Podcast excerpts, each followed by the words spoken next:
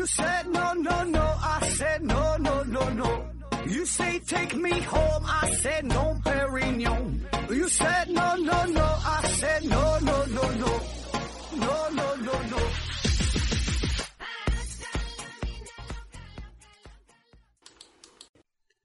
拼命探索，不计后果。欢迎您收听《思考盒子》，本节目由喜马拉雅平台独家播出。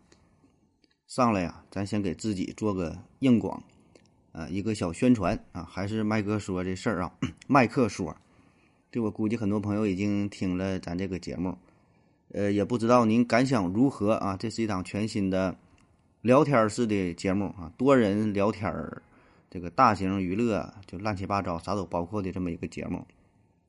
这是我和另外两个主播哈，两位好朋友一起整的。呃，一个呢叫小东讲故事啊，一个是亚优啊，也都有他们都有自己的原创节目。然后咱现在是撮合到一起啊，做做做这个事儿。到现在开播也就是一个月左右吧。嗯，配合的呢不算很默契啊，但是比一开始呢能稍微好了点儿。呃，也看到了各种负面的评论啊，有的说的言辞也是比较激烈啊。嗯，然后不管咋地吧，也是感谢大家哈，咱也是看到了一些鼓励啊，也提出了一些很好的建议，确实哈，确实做的很不到位啊。反正这玩意儿慢慢慢慢慢来吧啊，这也是一种全新的尝试，全新的体验啊。毕竟呢，咱都没有这方面的经验，因为啥？咱都是原来都是自己一个人做节目，这种多人的谈话式的，呃，这个确实都是没啥经验啊，赶着赶着整啊。那么如果您觉得还不错，哎。有兴趣可以关注一下啊，麦克说，呃，不喜欢呢更无所谓了，对吧？这个毕竟跟咱们原来的节目是完全不一样，不管是形式、内容、风格等等等等，完全都不一样，对吧？全新的东西，所以呢，您不喜欢太正常了，对吧？嗯，反正不管咋说哈，没听过的朋友还是听一听，尝一尝，哎，叫麦克说啊，麦克说。然后咱咱正片咱正经的这个节目，不是说咱正经那节目不正经啊，都都是正经节目。就正片的节目，咱还是继续这么更新。嗯，周六一个长篇，然后呢，周二、周四周日啊是这个短片回答听友问的，中间呢那会不定时的穿插一些新米团的付费的节目。这个家里比较富裕的小伙伴啊，可以这个办个。加入这个新米团啊，当然你单期付费也行，你更有钱那种就是喜欢单期付费单期听啊。头两天不还有一个九千九百九十九一期的节目嘛？我看呢也有不少小伙伴购买了啊。这个我也不知道你咋寻思的啊，不加入新米团啊，单期购买听这玩意儿，反正都行啊。这个不管咋地啊，花不花钱的无所谓啊，想听就听，呃，不听不想听这些都行哈。咱这节目现在更新频率也是越来越多了，应该足够您收听了啊。那么，关注这个麦克说，就是，呃，为啥让你关注这事儿哈？因为现在我是在咱们正片的节目是转采啊，你可以听得到啊。慢慢的做火之后，我就不再转采了，就是放到全新的一个专辑里啊。你搜搜一下，你得单独关注一下了。那么建议你呢，是从最新的一期开始听，你别从第一期，别从头听。这个从头这就是前边那节目确实做的不咋地哈，挺难以忍受的。你一听了就放弃了，就是最开始各种抢话，就是要不然就三个人都都都不说话，就就冷场啊，要一起说抢话，好不容易不讲话也不冷场了，就开始聊，聊的也贼尴尬哈，特别生硬，各种尬聊啊。所以呢，你从最新的开始听，最新的我觉得吧还能凑合啊，起码呢你能多坚持一会儿啊，起码最新的一期，比如说能坚持半个点，可能第一期啊也能坚持个三五分钟啊。所以你你从最新这期开始开开开始听啊，嗯，好了啊，上来说了这么老多啊，开始今天正片的节目，呃，聊一聊数字数数字七啊，七一二三五六七的七啊，数字七，嗯，那看到这个题目，大伙儿可能有点蒙圈啊，这玩意儿数字七就单独整个数，这玩意儿啥意思呢？啊，不从数字一开始聊上来整个七啊，当然咱们不是要从。呃，纯数学的角度，纯数字的角度去聊这个数字，对吧？这个这个数，这数它没啥好聊的啊，而是说啥呢？聊一聊数字七背后的一些故事。因为七这个数吧，它非常特殊，给我们的总体感觉呢，它代表着一种神秘。嗯，就好比说现在让你从一到十，这这这十个数当中哈，选选一个最独最最独特的数，就是你觉得最神秘的数，你选几呢？我想啊，很多人啊，绝大多数人可能首先想到的就是七。那我们生活当中呢，也有很多与七呃有关的这个例子哈。你看，世界有七大洲，对吧？咱们一周呢又有七天。音乐当中呢有七种字符啊，哆来咪发嗦拉西啊。美术当中呢有七种颜色。所以你看，这个视觉、听觉哈，最基本的组成这里边都与七有关啊。那。这个化学当中啊，化学当中这个 pH 值酸碱度嘛，中间临界值呢也是七。那还有这个一些小说啊、文艺作品呐、什么电影，你看这更多了。白雪公主和七个小矮人啊，葫芦娃这这个七兄弟啊，诸葛亮呢是七擒孟获。电影当中呢，这个电影里边有七宗罪，对吧？结婚之后啊，你有七年之痒啊，死了之后啊，七窍流血，然后过七天还得给你烧头七。人物方面，什么江南七怪、竹林七贤，外国的呢？这个詹姆斯邦德代号呢也是零零七，是吧？动画片的龙珠，龙珠它也有七颗，是吧？那彩票开奖也是三十五选七啊，所以可以说是无处不在。而且呢，这些七多少啊，都跟这个神秘学有点关系哈。那么这个数，咱继续盘点下去啊，会有无数个例子啊，可以说是七天七夜，咱也说不完。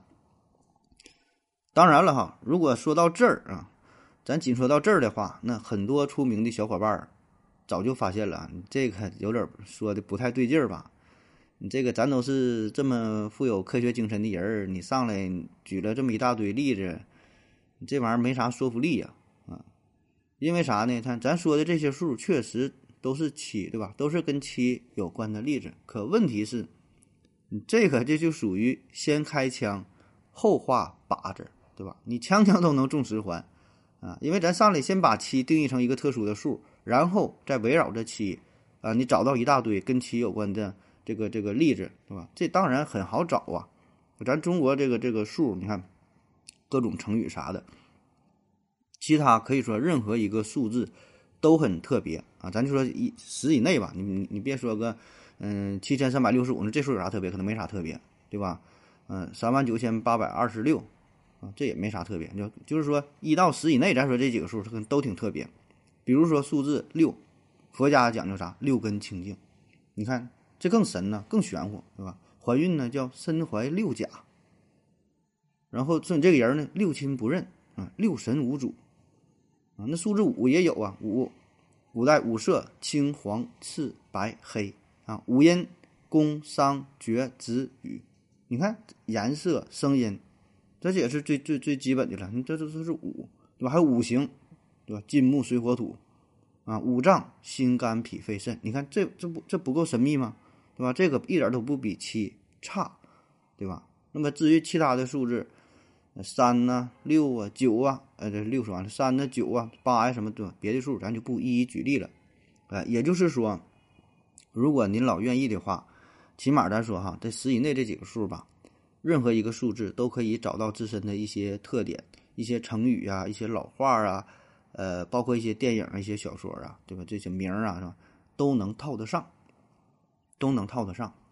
嗯，但是哈，但是啊，就尽管如此啊，咱承认哈，每个数都能找到与它相关的一些例子，但是啊，我们仍然会觉得数字七啊，比之起其他数字来说，它呢会富含有更多与神秘学。相关的内容更富有神秘的色彩。注意哈，我们这里呢，只是强调这种神秘性，呃，并不是说这个数代表着好或者坏啊，是否吉利呀什么，并不是这样啊。因为你看，在其他的一些数字，确实确实都很神奇。比如说数字十三，对吧？这就是在西方来说，代表着一个非常不吉利的数字啊，就成为了一种文化符号。而十四哈，十十十十四。十四啊，这个数，就因为这个发音的原因啊，很多楼层啊、房间号啊，刻意避开啊，十三 A、十三 B 啊，没有没有没有没有十四啊。那这一个楼要是既有中国人有外国人哈，十三、十四都没有了，就得从十二 A、十二 B、十二 C、十二 D 这往下数了，就是看不了，那直接用这个字母给这楼楼楼层命名得了。然后我们呢还会更偏向于喜欢八啊，喜欢六，就是这些数给我们的感觉就是比较吉祥、如意啊。就且不说与它有关的一些什么成语啊、一些故事啊，单说这个数给我们的感觉。啊，每个数字是不一样的，所以呢，这个七啊，代表啥？就是一种神秘性啊，而且这个它它蕴含的这个这这个思想就是就比较复杂。这里边咱们说嘛，它不单是呃吉祥啊，这个或者是一些代表代表着好坏的这个事儿哈，不不祥啊，不吉利啊，跟这个无关哈。它可以代表着幸运，也可以呢代表着死亡啊。总之就是很神秘，而且呢还不管东西方。对吧？我们觉得七很神秘，老外呢也觉得七也很神秘，所以呢，这才是啊我们今天要讨论的一个重点的内容啊，就是试着找到神秘背后的这个七啊，这它它的这个真正的原因是啥？因为一个数字所蕴蕴含的这个深层次的意义啊，呃，必然呢就是会和一个国家、一个地区、一个种族、一个部落、呃一个社会跟它的整个的大文化是相关的。特别是很多数字，都是在近现代之后，我们才赋予了它更多的含义，对吧？就比如说像什么五二零，像老铁六六六，对吧？像双十一，这些数字我们都非常熟悉。呃，这些数字也是近些年来我们才赋予了它更多的含义。但是对于外国人来说，你说这五二零，他就听不懂，那他不懂这个这个谐音梗，对吧？你说老铁六六六，他也没法理解。啊，当然，他以为这个六六六可能是代表着这个恶魔呀，代表什么邪恶，对吧？这这个六六六，这是，呃，宗教当中这一个符号，对吧？他他不会理解我们这个六六六这个谐音这种六六六，还有双十一，他更不知道咋回事了，啊，所以说这些数字的内涵就有着非常强烈的社会归属性。那当他离开了一个特定的社会文化之后，别人那就看不懂。所以呢，这个正是数字其他。神奇之处啊，神奇之处就是说，它这个内涵几乎是世界通用的，而且呢又非常的古老，并不是近现代才出现的，可能说这种这种神秘性有着几千年的历史，啊，全人类都有这种类似的感觉啊，所以它神秘嘛。那么我们就不得不从这个数字的出现开始研究一下哈。你看啊，这个数字，这个数学吧，数学啊，这是人类。可以说是最伟大的工具之一，对吧？而数字呢，又是呃数学的最基本的组成成分。但是呢，这个数字啊，并不是一开始就有的，对吧？最开始可能，呃，是这个用这个数啊结成计数，对吧？这就没有这一二三的概念，拿石头子儿哈比划这个数啊，就是人类从野兽变成了高等生物，出现了文明，哎，然后我们发明出了数字。嗯，当然也可以说是发现了数字哈，就因为数学这个东西到底是发明还是发现，这事儿也是存在争议，我也没研究明白呢啊。反正说这个数学这个数字就出现了。那虽然世界各地对于数字最开始的写法和它的发音呢，保证是不一样的，对吧？但是呢，它代表的意义是相同的，一二三代表的意义是相同的，就是数嘛，就往下数嘛，对吧？那最开始这些数呢，也是互相平等的。你说一二三四五，不对，就是不同的数而已，呃，只有。只代表着这个大小，对吧？区分着这个多少，每个数并没有特殊的含义，并没有赋予它更多的意义，只是随着后来的一些，呃，是历史事件也好啊，随着文明的进程啊，文化的发展呢，我们开始赋予不同的数字更多的深层次的含义。那第一大方面就是与这个宗教和传说有关了。宗教和传说啊，那咱们咱们先从两个，呃，广为人知的这个传说说起，就是神话吧啊。咱中国有神话叫这个女娲造人，对吧？女娲造人啊，这都听说过。就啥呢？这个女娲啊，女娲娘娘嘛，拿这个小泥泥土捏人啊。那其实呢，女娲娘娘造人之前，她干了很多的事儿，好几天啊，不是上去造人的。说正月初一，她是先创造了鸡。初二创造了狗啊，初三创造了猪，初四创造了羊，初五创造了牛，初六创造了马，初七这一天，他才创造了人，用的是啥呢？黄土和水搅和在一起捏成了人儿，啊，所以有这种说法嘛，说女人呐是用水做的，很温柔，对吧？男人呢是用泥做的啊，而黄博士呢是用水泥做的，这得怎么出来个黄博士？然后这女娲就是仿照自己的样子哈，捏出了这么多小泥人儿，哎，那为了能让人类能够永远的这么这么繁衍下去、流传下去啊，他就创造了呃嫁娶之礼，啊，就是让人们呐懂得自己努力哈，自己想办法互相造人，然后就这么传宗接代下来嘛。所以呢，你看现在也有这个呃有个风俗嘛。把这个农历正月初七定为人人日啊，人日就是也叫人节，就是人的节日，就人类自己给自己过节，就是为了纪念当初造人这个事儿啊。那么在正月初七这一天，你不能出远门，老实老老实实在家待着，哎，不能什么走走亲戚呐，去朋友家，在家里得团圆，然后呢还得吃面条啊，这个面条叫拉魂面，拉魂呐，把这个魂儿给拉回来。因为啥呢？过年这段期间呢非常热闹，大伙儿呢走街串巷。对吧？这去去别人家这个亲戚朋友家去拜年，心呐非常野，出去玩打麻将打扑克，对吧？所以呀，这个拉魂面啊，就是就把你这个心呐得收一收。哎，这个春节呀快要结束了，哎，得准备干活了啊，准备投入到来年的生产劳作当中啊。拉魂面，扯远了哈，咱就说到这个拉魂面了，说所以说吃来精神了，就说这个女娲娘娘造人嘛，她是在第七天造出了。人类，哎，七天，有七啊。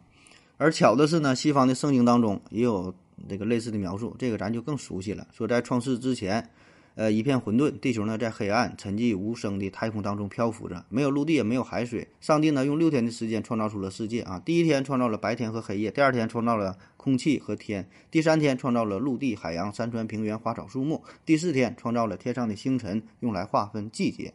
第五天创造出了鱼、鸟啊各种动物。第六天呢，创造出了人类。六天，第七天呢，上帝太累了哈，休息了，所以呢，这一天叫做安息日。所以你看，不管是东方还是西方，对吧？最开始自打人类的出现，都是与七有关。只不过呢，这个上帝是九九六哈，女娲那是零零七，对吧？上帝是最后休息了一天啊。女娲是一直一直整，还不休息。所以你看，无论东西方，人类的出现这都跟七有关啊。那么自然呢，这个时候就已经给数字七增添了一些神秘的色彩啊。这还不算啥哈，咱继续说。那在基督基督教当中哈，这天堂分为七层嘛，意思是什么？纯银的啊，纯金的啊，珍珠、白金呐，银呐，红宝石，还有不可企及的圣光。那伊斯兰。伊斯兰这个伊斯兰教徒啊，也相信说天呢是有这个七重天。就古兰经呢，就是这个安拉的使者从这个第七重天呢，把这个书给拿过来啊，拿到人世间让我们来学习的。那再到后来到了十六世纪，基督教呢直接用这个撒旦的七个恶魔的形象啊，来代表七宗罪恶啊，叫七宗罪嘛，对吧？这个呢，咱咱咱咱也也都听过七宗罪。呃，咱平时说的叫什么？傲慢啊，嫉妒。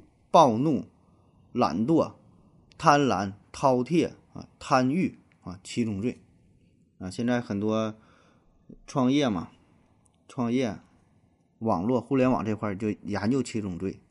为啥研究这事儿呢？因为这个就是人的本性啊。所以呢，你把这个七宗罪哈，把这研究明白了，能够很好的利用到自己的创业当中啊，可能呢就可以带来一些意想不到的效果。啊，无非就是啥吃喝玩乐，满足人类最原始的欲望，啊，这就不不举例了哈，举例这就得罪人哈。那相对于七宗罪，还有七德行，哎，就美好的方面，谦卑、温存、善思、贞洁、适度、热心、慷慨，你看这个跟这个七宗罪就是对应的啊，我们得向这这这七个方面努力。你看这都是七。那然后在这个佛教当中呢，有七佛者。啊，七佛者就七个佛呀，呃，最有名的释迦牟尼哈，在释迦牟尼之前呢，还有六位佛陀，哎，这再加释释迦牟尼哈，这七七七佛者。那传说这释迦牟尼一出生就会行走，向东西南北四个方向各走了七步，哈，是步步生莲，莲花。前六步前六步代表六道，第七步呢代表着悟道，啊，所以这个七寓意着是超脱，还有这个圆满的意思。还有咱总说的这个救一人胜造七级浮屠啊，啥叫浮屠？这是梵语，嗯，佛佛，佛塔的意思。佛塔，里边是供奉着安置着佛祖啊圣生的这个遗骨啊，就是舍利嘛，放一些经文呐、法物啊。你看七级佛陀，七级浮屠，七层啊，它不是六层，也不是八层啊。还有那释迦牟尼当当年在这个菩提树下打坐，是打坐了七七四十九天，然后呢，终于参悟了人生的真谛啊，这个生老病死，对吧？这这逃不过的啊，参悟了人生的规律，然后得到了啊。这里边这里边就有七，还有大伙熟悉的孙悟空啊，呃，是七七四十九天练出来这个火眼火火眼火眼金睛啊。呃，佛教当中还有什么七苦、七聚、七阴、七海、七子等等的很多很多与七有关的数字啊，可以说在宗教当中，这个数字七啊出现的频率极高啊。当然，你也可以说九也很多啊，但咱这期节目不是讲七嘛？在日本呢，有七福神啊，七福神，七个啊，但他这个七福神比较特殊，这里边呢只有一个是日本本土的神明，呃，叫惠比须啊，其他呢都是外来的，从别地方请的啊。呃，这个大黑天，嗯，毗沙门天、辩才天，这是从印度引进的。还呃，这个这个寿老人、福禄寿、布袋儿啊，这是中国的哈，加上日本本土的这惠比须哈，这七个人啊，也是凑成了七这个数。还有就是这个呃，死亡哈，死亡，因为这个死亡本身就是和宗教有着很神秘的关系，所以呢，在死亡死亡这一块当中，也是包含着很多七的元素。嗯，在中国传统的。丧葬习俗当中啊，有这个烧头七的说法。头七就是说，我们相信呐，逝去的这个人呢，会在死后的第七天再回到我们身边，就是回来再看一看哈。头七啊，也叫也叫还魂嘛啊啊！当然，咱这里并不是倡导什么封建迷信啊，是吧？更多的呢，只是用这种方式来寄托我们的哀思，对吧？因为我们都会都这么去做，对吧？这事儿也没啥不能说的，对吧？咱也是一个算是一种传统的习俗了，对吧？就是表达活人的一种思念呗。对吧？所以这是也代表着我们的一种一种一种思念、一种想法啊。那么在其他的国家当中，其他的一些宗教信仰当中，也会有着类似的做法，也是习惯性的在死后的第七天，或者是以七天为一个单位，对死者啊举行一些祭奠的活动啊。它也是以七作为单位啊。有的是什么超度亡魂呐，让这个灵魂得到安息啊，等等的。具体做法不一样，但是呢，都是选择七这个数字。所以哈，以上这些操作。哎，就不断的加固着人们的认知，就觉得这个七啊，这个数字很神秘啊。但是问题是呢，这个并不能从根本上回答问题，对吧？也就是说，数字当中的这个七又是哪来的呢？啊，是谁把这个数字七引入到了宗教当中？啊，或者说这个宗教啊，对于七确实起到了强大的推波助澜的作用，但是呢，这个并不是神秘的七啊最原始的起源啊。好了，咱休息一会儿。我要跟正南去尿尿，你要不要一起去啊？我也要去。哎，风姐，我要跟正南、阿呆一起去尿尿，你要不要一起去啊？嗯，好了啊，喝了口水回来，咱们继续聊啊，继续说神秘的数字七。嗯，下面呢，咱说说这个数字七啊与。幸运相关这一块儿啊，就很多时候我们会把这个七看作是一个幸运数字啊，很多人也是哈，把这个七当做自己的幸运数字，象征着吉祥如意啊、大吉大利呀。你看这个球场上也有很多经典的七号，对吧？贝克汉姆啊、C 罗啊、劳尔啊、飞哥啊、舍甫琴科呀、斯维恩斯泰格呀、宫城良田呐，宫城良田跟他们也不是一个队儿的啊。就这个七呢，在很多文化当中都象征着好运、吉祥、呃财富、呃金钱。哎，最典型的就是老虎机，对吧？老虎机呢，爆出三个七，那你就牛逼了，对吧？非常幸运。那么各位啊，您是否想过，这老虎机它为啥用三个七呢？它咋不用三个四呢？或者是三个零呢？那么这个事儿呢，还有不同的传说啊。我给你捣鼓捣鼓。一种说法呢，这个还是和宗教有关啊，就是最开始咱说的，在这个圣经当中，把这个数字七当成一个完美的数啊。所以呢，这个老虎机就选用了七啊，这个没啥过多的解释啊，三个七哈你就中大奖。那还有一个传说呢，就是说这个老虎机的发明啊，这个是在一八九五年，发明人呢叫做查理费哈，查理费不是查你的费，查理费他发明之后，这个老虎机就很快在酒吧呀、什么什么一些赌博的场所啊，甚至说一些零零售的商场啊，就就就火了起来，对吧？因为操这个操作规则也很简单。投入呢也很少，是吧？投两个硬币，哎，非常刺激，所以呢吸引了很多人玩啊。那说在设计之初，他为啥选用七这个数？其实呢，这是和在此之前的一场比赛有关啊。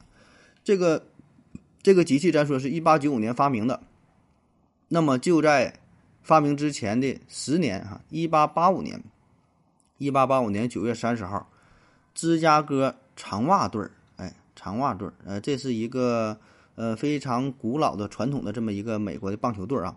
那在一场比赛当中呢，就这个比赛的第七局，他们队的一个选手，就是本来打出了一记非常普通平凡的一球，但是场地上突然刮起了一阵狂风，活生生的哈，硬是把这个球呢吹成了一个本垒打，所以呢，这就给他们队儿带来了意外的胜利。哎，这个事儿呢，就当时非常的热闹啊，这个球也是非常的经典，嗯。然后，因为这是第七局嘛，啊，所以呢，这就是叫 lucky 七的一个起源，幸运七啊，是这么一个起源。那么这个事儿呢，就可能给这个查理费啊带来了一些启发啊，觉得七这个数非常的幸运，就把这个数放在了自己制造的老虎机上边一拍，哎，三个七成了啊。当然，这个这个传说我觉得不太靠谱啊，咱就随便这么一聊啊，别当真的听。那还有一个原因呢，是说这个七呢，就是也是与赌博有关啊，因为咱们扔。扔这个骰子叫掷骰子哈，别这个专业说法叫掷骰子哈，就扔骰子嘛。扔两个骰子出现七的概率是最高的。哎，不不信你可以算一下啊。当然可能你也不会算啊，反正就告诉你这个七的概率是最高的。所以呢，赌徒会就会认为，那这个七呢就是一个相对比较幸运的数字，对吧？因为它经常出现嘛，你赌这个七它就经常出现嘛，所以认为它很幸运。那在很多生意场上，很多老板也是喜欢七，对吧？在官场上。也是喜欢七，因为七这个词儿，这叫七上八下，啊，所以呢，很多官员他反倒是很避讳八，对吧？七上八下啊。那说完这个幸运这一块呢，咱再说说这个不幸啊，就就就邪恶哈，邪恶这一块，七呢，同时也可以代表着邪恶。那说到一些比较邪恶的标志啊，代表邪恶的 logo 啊，我们首先会想到纳粹的这个符号，就是叫反向的万字符。还有什么神秘的上帝之眼呐？还有这个代表恶魔的六六六啊，是吧？那还有一个不太常见的叫七芒星，七芒星，芒星，这也是经典的代表邪恶的一个符号啊。那咱先说说啥叫芒星哈？芒星，咱听过六芒星对吧？六芒星是比较经典的。这个芒啊，它不是瞎的意思啊，芒是光芒的芒啊，代表光明。那么芒星啊，啥叫芒星呢？它这个定义吧，百度百科写这玩意儿写的它也不太好。从百度百科查的啊，这玩意儿我也不知道咋回事。我一看呢，它定义它说的盲星，它这个要求，呃，它它有两种啊。一个要求呢，一种说法呢是要求一笔画出来这个星星的这个图案，就是一笔画完，起点和这个终点呐得在同一个位置，对吧？比较经典就是咱画这五角星都会画，对吧？这是一种说法。还有一个说法呢，说这个芒星呢得是要求用几个完全一样的等腰三角形组合而成，对吧？这经典呢就是六芒星，六芒星就两个正三角形一反一正重叠在一起就叫六芒星。所以你看它这两个定义，那那那你这东西它是你就不能既要求一笔画出来，又要求是两个正方两个正三角形重叠，我感觉这个事儿可能就只能二者取其一啊。反正他就这么一说吧，百度百科这东西。然后说这个七芒星，那七芒星就是比六芒星多了一个角，对吧？所谓芒星就是几角星呗，那七角星。那七角星的就不太好画了啊，七角星它也也可以用一笔画出来，但是这个就很难画了，对吧？你想一下，你七角星你自己试试啊，很难画出一个呃比较精准的这个这个这个七角星啊，不好画。所以呢，这个七芒星被看作是一种不均匀的，但是呢，却却很稳定的一种状态。而且有传说啊，你就画这个七芒星，一笔能画出来，而且画的是很均匀的话，那么你就能啊看到炽天使叫米米米迦勒啊啊，也有说能看到这个就大恶魔路路法西的，还有说能看到天堂的生命之树。哎，反正具体能看到啥我也不知道。哎，我画了一下午，我是我是没画出来啊，你可以试试看看。画完之后还能看着啥啊？然后说这个七芒星呢，还有正逆两种，正逆两种啊。当然这个正逆看怎么区分吧。我也是在百度百科现在写的，没看懂啊。哎，不说这个事儿了啊。那说了这么多哈，咱们试图再寻找一下这个七的这个神秘性的起源嘛啊。先从这个古希腊说起啊。那古希腊认为呀，古希腊人认为啥呢？这自然界呢不有这种这四元素学说嘛？就土、气、水、火，哎，是由这四种基本元素所组成的。这不四个数吗？那不够七呀，怎么办哈？然后说这个社会的最基本组成的就是家庭，家庭里有啥呢？有爸爸，有妈妈，有孩子啊，这就是又三个元素。所以呢，土、气、水、火加上爸爸妈妈、孩子啊，七元素，哎，凑成了七元素。这个就是自然和社会组成的世界啊，这是最最基本的七种元素。所以你这一说吧，你要说有道理吧，也有点道理，对吧？这个土、气、水、火四元素是代表自然界的，而这个父亲、母亲和孩子呢，这个是代表社会的。所以，我们整个这个世界的组成就是自然界和社会这俩综合在一起，对吧？组成了世界啊。当然，我觉得这个说法还是仍然有点扯哈，就是为了硬凑出这个七七七七元素七这个数哈，这还做了一个加法。那还有一种解释呢，就是这古希腊人认为这个世界最基本的图形呢是正方形和三角形啊，说这俩呢是是是这个完美啊。当然还有这个圆形啊，加上圆形也行啊。嗯，特别是这个毕拉毕毕毕达哥拉斯学派嘛，说这正方形、三角形。那么这个正方形它正方形四个角，三角形三个角，圆形的没有角啊。所以这这些图形加一起，这个角的数量加一起呢就是七。你看又有七，但我我仍然觉得这些也都是为了七而七啊，硬硬往上凑啊。这就是说，因为七。神秘了啊，因为我们觉得其神秘了，所以呢反推哈，故意的去找一些东西啊，我觉得这个差点意思啊。还有一个说法呢，就是也挺古老，是从这个古埃及理论当中哈，试试试图找到一些东西，说这个金字塔，你看这个金字塔这个造型，它不有四四个下边是个正方形的底座嘛，对吧？四边哈四大元素，然后呢，离远看整体看起来呢，它是一个三角形，是吧？三角形。所以呢，你看这里边四加上三，哎，还是七，反正就是为了找到七呀，也是不择手段了啊。反正不管咋说哈，就是从比较古老的时代，古希腊哈、古埃及啊，也你要说想找，保证是能找到很多与七有关的元素啊。你要硬说它是这个七呀，蕴含着宇宙的一些秘密哈，也可以啊，也可以啊。这个反正我觉得这就是有点为赋新词强说愁、强说愁的意思了啊。就是说。这玩意儿给咱感觉总是说，因为现在公认七的神秘性啊，你可以在网上凑啊，特别是与这个金字塔什么有关的这类的神秘的主题啊，啊，就硬往上说吧。所以呢，这种事儿多了之后，就确实使得七看起来很神秘啊，确实也给这些东西是增添了很多神秘的属性。明白吧？本身这个东西它挺普通的，但是你从中找到了与其有关的话题，那么就会赋予这个东西一些神秘的属性。所以这些事儿多了之后，反倒成就了七啊，让我们觉得这个七这个数确实很神秘。所以呢，这个也算是一种双赢，哎，互相利用了。下一个大的方面，咱说说天文学哈，说点正经的东西了啊。天文学啊，我这个该说好说，我觉得这个算是比较靠谱的啊。就关于七的这个起源，感觉与与这个与这个七还是呃与这个天文学还是比较有关的。嗯，那现在咱问你啊，就说晚上的时候啊，你在你就看天上能看到多少个星星？那你一定说哈，不要问我星星有有几颗，我会告诉你很多很多啊。这个星星啊，确实很多啊。那么我问你啊，能看到几颗行星？答案呢，就是五颗。啊，那不是咱地球啊，能看到五颗金木水火土五颗行星。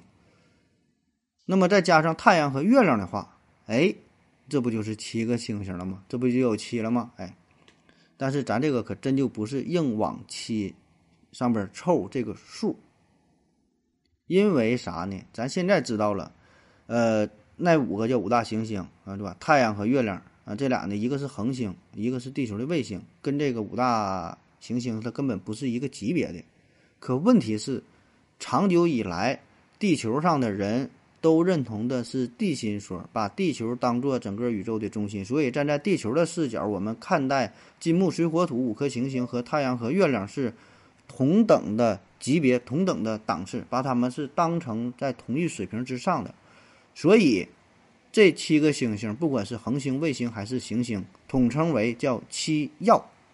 七曜啊，这字儿呢，哎，你就知道有这个音就得了啊。七曜啊，而且呢，在那个年代，你想想，这古代生产力极其落后，科学技术极其不发达，所以那个时候的人就非常重视星空，就希望利用这个神秘的星空啊，从中我们可以找到一些答案，可以给我们一些启发，对吧？就把人世间的事儿和天上的星星的运行联系在一起。啊，不管是中国还是外国，东方还是西方，都是如此，是吧？这个例子有很多，对吧？就关于天文学这一块，那么这个呢，也可以看作是一种自然崇拜。所以呢，这个七曜或者说这七颗星星的思想，很久就有，而且是深入人心。啊，那咱咱说啊，不止中国嘛，你看，那世界上任何一个有着这种比较呃悠久文明的这个民族啊，都是如此。你看，嗯，这个咱说日月啊。日月加五颗行星，那这个事儿就对于这个这个古代的天文学是非常非常重要，包括说后来对于宗教的影响都是如此。那古希腊人把这个这些光点儿吧，叫做 planets area，叫啥游星啊，游星或者简称为叫 planet，叫漫游者，漫游者。所以你看今天这个英文的单词啊，planet 啊，行星嘛，就是从这个 planet area，就是从这个古希腊的。这个词源演化而来的。那么，所以到了现在哈，这个这个很多的英语当中的单词都是源于呃古希腊这些词根啊，都是跟这个天文学有关的。那么就是以当时的这个观测能力来看，就但凡是个地球上的人哈，眼睛正常的话，呃，你用肉眼能看到这个极限，也就是这五颗。行星加上太阳和月亮啊，咱这说就是比较比较有代表性的啊，运运运行比较有规律的啊。你其他的那些恒星咱不算哈，就说这个跟咱们地球关系最密切的就是这个叫七曜啊。就再比如你看这个古巴比伦，古巴比伦王国的这个建立者叫闪米特人嘛，这历史就更悠久了啊。他们也是早早的就发现了七曜，这就是肉眼观测极限了嘛，也看到七曜。那他们觉得这个七曜呢，就是七个神仙。所以呢，对这个七曜也是非常的崇拜啊，觉得这七个神仙是主宰着我们人世间的万事万物的变化啊，这个指引着这这个地球的这个这个运行啊，人世间的事儿都是他们操控的。所以呢，慢慢的这种思想啊，也是越来越多的融入到了呃宗教当中。那么这样就给这个数字七赋予了更多的神秘的色彩。所以呢，你看，呃，他们建的什么这个祭坛呢？得建七座祭坛。献礼呢，要献七份儿这个祭礼，对于数字七呢，也是出现了虔诚的崇拜，是吧？那么再后来，慢慢的，数字七呀，就开始被单独的抽象出来，慢慢的成为了一个神秘的符号，哎，然后呢，就融入到了其他的宗教当中。咱刚才咱不说宗教这个事儿吗？我觉得呀，这个是后来的啊，就是后来的才进入到了这个宗教体系当中啊。当然，这是我个人的理解啊，对对错不知道啊。那么这种这种思想。再随着宗教，因为宗教的影响力很大呀，是吧？那么再随着宗教的影响，对于整个西方的文化乃至整个世界，啊，都产生了进一步的更广泛的、更深远的影响，啊，所以呢，你看，但凡是与宗教有关的内容，通常都都会凑出七样，就往七上边凑，什么七大天主啊，为什么七大主教啊，什么七大美德呀，还有刚才说七宗罪呀，什么七重天呐，是吧？都是往数字七上靠，而且呢，不止还有这个七曜啊。还有啥呢？北斗七星，哎，这个是北天星空非常典型的一个标志啊。北斗星七颗啊，还有咱们说这个二十八星宿啊。什么叫星宿哈？二十八星宿就把天上人为的划分成二十八个星区，然后把这个二十八个星宿呢是平均分成四组，东南西北四方，每组呢是七个星宿：东苍龙，西白虎，南朱雀，北玄武啊。这叫四象，四七二十八，你看都是数学题啊。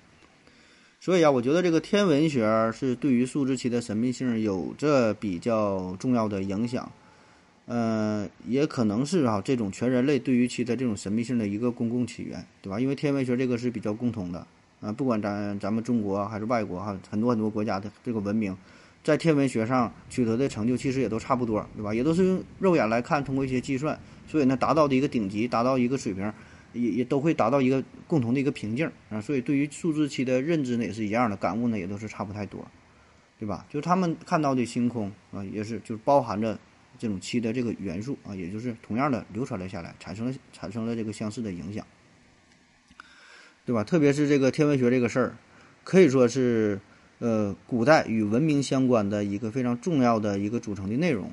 那么在古代也是很多宗教，它都是通过这个天象来预知所要发生的事儿。所以呢，这样啊，我们基本就可以厘清一个大致的脉络，对吧？最开始是天文学上的七啊，有这个概念的出现，然后延伸到了宗教当中。那么再再到后来是宗教对于其他文化产生了影响，然后七的神秘性啊随之扩大化，影响到了其他的领域，对吧？而数字七本身就带有着神秘的这种气质啊，所以呢，七啊也被赋予了这种神秘感啊。当然，这还是自己的瞎分析哈。呃，我再下一个小的话题哈，就是这个数字七呢和这个星期有关，星期呀，就是星期一二三四五六七啊，星期。那我们现在呢是一周七天。对吧？全世界也都是这样啊。虽然休息的不一样，咱原来是一周休一天，对吧？后来是一周休两天，有的国家可能一周休两天半啥的不一样。嗯，工作工作制度是不一样。日本可能有的上几天休几天，反正很多国家都不一样。但是呢，都是沿用一周七天这种制度，对吧？都是这么过日子。那这是怎么来的呢？早在公元前七世纪左右，古巴比伦人呢就已经有了星期制啊，就是把这个月划分为四周，一周呢是七天。啊，一个星期，然后呢，咱说要建造什么七个祭坛来祭拜这些星神嘛，然后这七个星坛也是分为七层，每层呢都有一个星神，从上到下分别是日月火水木金土七个神，这就与之前说这个七曜就对应上了。那么这一周当中，每天哈就有不同的一个神，就这这七个神轮流值班，哎，轮流来负责，所以呢，每天要祭拜不同的神。这七个神嘛，太阳神叫萨马斯，萨马斯哈是主管礼拜日啊，叫日曜神啊；月神辛哈主管星期一，叫月曜神；火神，呃，涅尔加啊主管是礼拜二的啊，火曜神啊；这个水星神，纳布啊主管星期三是水水曜神啊；木星神马尔马尔杜克啊主管星期四叫木曜神；金星神呢是伊斯塔尔啊主管礼拜五的啊金曜神；土星神，呃尼努尔达主管礼拜六哈叫土曜神。那你看，现在在这个日语当中啊，这个是仍然保留着这种这种这种称呼啊。那现在世界各地啊，嗯，通用的这种一周七天的制度呢，这个准确的这个有确切记载的来源呢是君士坦丁大帝啊，是由他来制定的啊。这个是在公元三百二十一年三月七号这一天，哎，他就宣布了，咱们以后啊，一周啊得七天了，咱得按这个去上班了啊。也就是一直沿用到了现在，大伙儿呢也都是跟着学啊。当然也有人不信邪，比如说老毛子哈，这个苏联呐，以前他就他就不信邪。你们这玩意儿都是你们你们这个这个美帝主义哈搞搞的这一块儿哈，咱不跟你们学啊，咱就是一周咱就定五天啊，也实行了一阵儿啊。后来呢，确实是不太方便，就改了，又改回七天了啊。好了，咱休息一会儿。我要跟正南去尿尿，你要不要一起去啊？我也要去。哎，风姐。我要跟正南、阿呆一起去尿尿，你要不要一起去啊？嗯，尿过尿回来，咱们那说完了天文这一块呢，再说说与数学有关的这一方面，对吧？毕竟它是一个数字嘛，还得说数学啊。那我们对于数字的感觉呀，很神很神奇啊，是不一样的。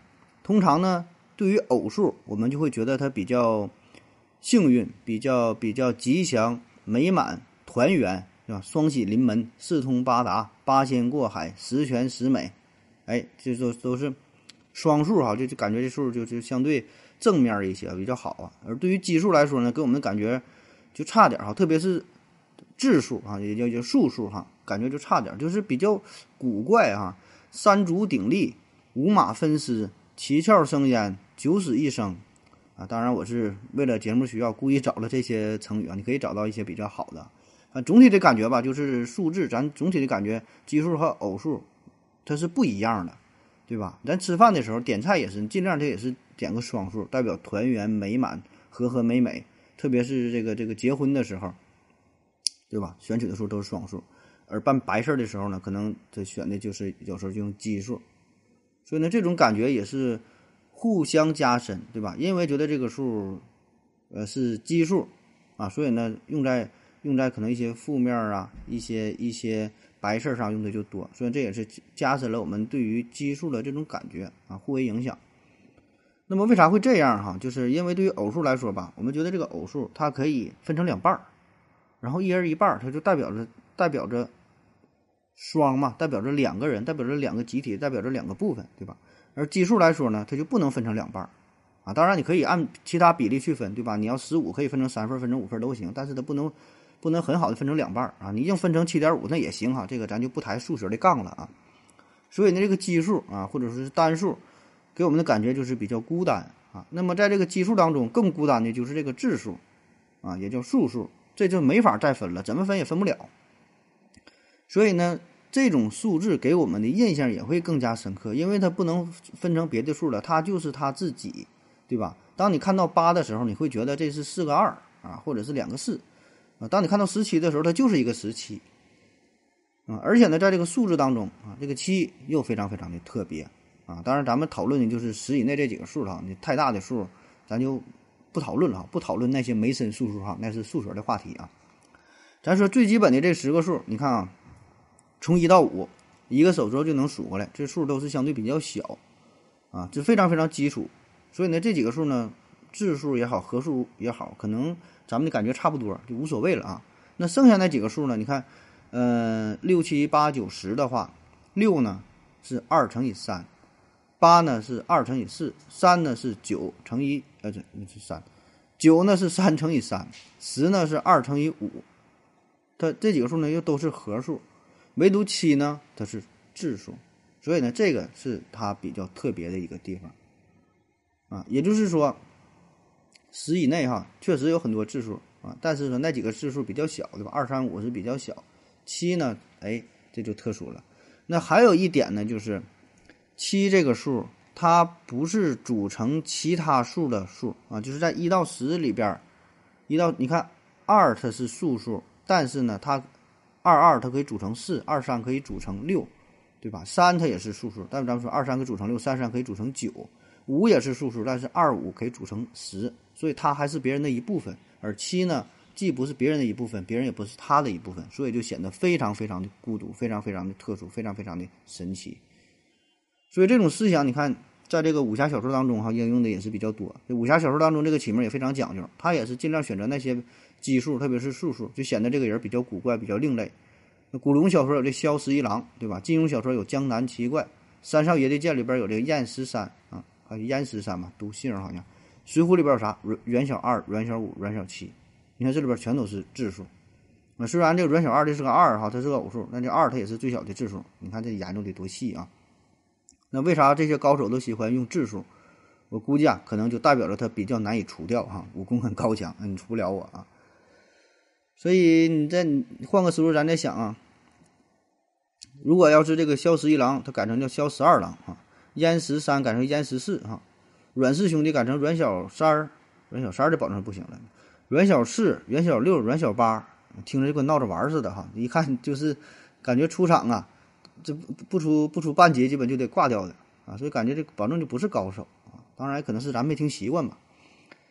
那关于七呢，还有一些特殊的地方，这时候纯这个数学领域了，就我就简单一说吧。七这个数吧，呃，七的倒数是零点一四二八五七，呃，当然这个你可以继续往下写啊，这个是这这循环嘛，对吧？这循环节就是一四二八五七，一四二八五七。所以这个一四二八五七这个数就非常非常的神奇啊！你再用这一四二八五七乘以一到六任何一个数，得到的结果啊，仍然是一四二八五七这几个数字的不同的组合，就像六个小人站不同的位置，就这几个数字一四二八五七啊！所以有人说这个数也是蕴含着什么宇宙的终极奥义啊等等，也是很神奇。同样啊，用这个一到六这几个数除以七啊，得到的数也是啊一四二八五七一四二八五七啊，可以自己算一算啊，那是一个小游戏吧。那好了哈，今天的故事啊，基本也就是这样了啊。咱聊了半天，就想找出这个七的根源哈，试图试图找到七啊这个这个神秘神秘的原因啊。找了半天呢，也没找着啊，上哪找去啊？网上就就就这点东西。但是呢，我在寻找的过程当中啊，呃，有一些启发啊，有一些启发。我觉得呢，这个是很重要的，就是我们可以从两个角度，呃，再重新思考一下这个问题啊。第一个呢，就是这个时间和因果的关系。嗯，时间就因为是就是说有一个是时间关系，有个因果关系。那么，如果这两个事儿哈，如果这两个事儿它有着明确的因果关系的话，那么它们必然有着明确的时间关系，对吧？就因在前，果在后。啊，当然，咱说这个正常情况下是如此啊，咱就别说什么时间倒流啊，又引出什么量子力学，咱咱咱就别整那高深啊，咱就说普通情况下，对吧？先有因后有果，时间上有一个连续性。所以呢，如果这个两个事件 A 和 B 有着明确的因果关系，必然是有前后的关系。但是反过来说，如果他们在时间上有一个前后，但是并不意味着他们就有这个因果关系，对吧？这是最基本的一个呃逻辑的原理了啊。那为啥提到这个事儿哈？因为我收集这期文案的时候，就找到了许多与数字七有关的事儿啊。这里边呢，宗教啊是很大一块啊，就咱刚才花了很大篇幅篇幅讲这个宗教这一块。所以呢，我就在想啊。那么，到底是因为数字七神秘，所以宗教才把数字七放入到自己的体系当中，还是说因为宗教把数字七应用到自己的体系当中之后，导致了后世的人们觉得数字七才神秘呢？啊，这两个事儿谁先发生的？或者说这两个事儿并没有明确的因果关系啊，只是说这个这个宗教啊阴差阳错的把这个七呀放入到了自己的体系当中，当时他并没觉得七如何如何神秘。啊，只是后世的我们误以为这个七和宗教有着密切的关系，到底是哪种呢？对吧？不知道哈，这这个不知道啊，对吧？就是我们现在已经没法对于这个问题啊，就是没法找到一个明确的答案了哈。只是我的带来的这么一点的小想法啊，因为现在这个数字七已经和这个宗教啊，已经是深刻的融合了在一起，对吧？彼此成就了对方的神秘性，这就好比说。你在路边捡了，无意当中捡了一个小盒子啊，这个盒子呢是一个黑色的黑色的小盒啊，制作呢非常的精良啊，盒的上面呢写着用银色写着数字七，那么你觉得这盒里边装的是啥呢？你看到这个造型，看到数字七，是不是觉得哎挺神秘的？那如果是换成数字六、数字八，好像就没有那么那么神秘了。那如果我们把这个数字换成某个宗教的符号，哎，同样的又会有一些神秘感。那如果是换成一个其他的一个商标，换成一个耐克啊，换成一个什么的商标，你就觉得它就不神秘了，对吧？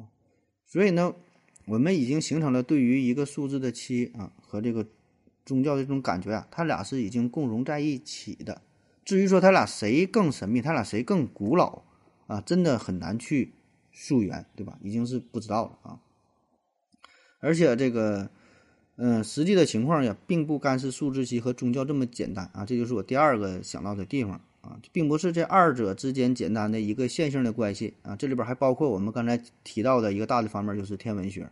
那么，在这个望远镜没有发明之前，天文学可以说是约等于神秘主义，对吧？神秘学。那么，天文与宗教啊，也有着密切的关系，对吧？那么再加上数学啊，最后咱提到数学这个事儿，那么数字七啊，加上宗教、天文。加上数学，哎，这四者就形成了一个交织的一个一个一个这么一个网络的结构，而数字七呢，就成了他们中间的连接者，彼此影响着对方，彼此赋予着对方的更多的这种神秘性。所以呢，这个七呀，作为一个中间的一个桥梁，它也变得越来越神了，对吧？那么在这种情况之下，我们就更难去区分谁才是最初的原因。你说是数数学，是天文学，是宗教，到底是谁啊？很难。对吧？到底是谁让七神秘了？不知道了啊！特别呢，再到后来就是有了这种对后世文化的影响。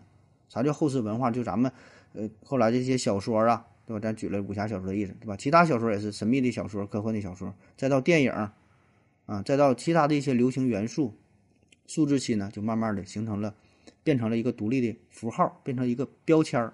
它可以不再依附依附于上述的宗教、天文、数学，其他依附于其他，它完全可以独立起来，对吧？它自己已经就是代表着神秘，独当一面了啊！反倒是其他的文化需要依附于数字七来蹭七的热点啊！其实我们现在。呃，就看到很多这独立的元素哈，代表代表着如何如何这些东西，也都有类似的一个形成过程。就是这个形成过程吧，是是是比较复杂的啊，是很多东西综合在一起的，最后呢，它又独立出来啊。所以呢，这个才是我们本期节目的一个算是一个重点，一个核心思想啊，就是说在呃，挖掘数字期神秘的过程当中吧，给我们带来很多的思路哈，可以去借鉴，而并不是真正的想要找到数字期的神秘性的根源啊，因为确实也找不到啊，所以呢，我只能这么说了。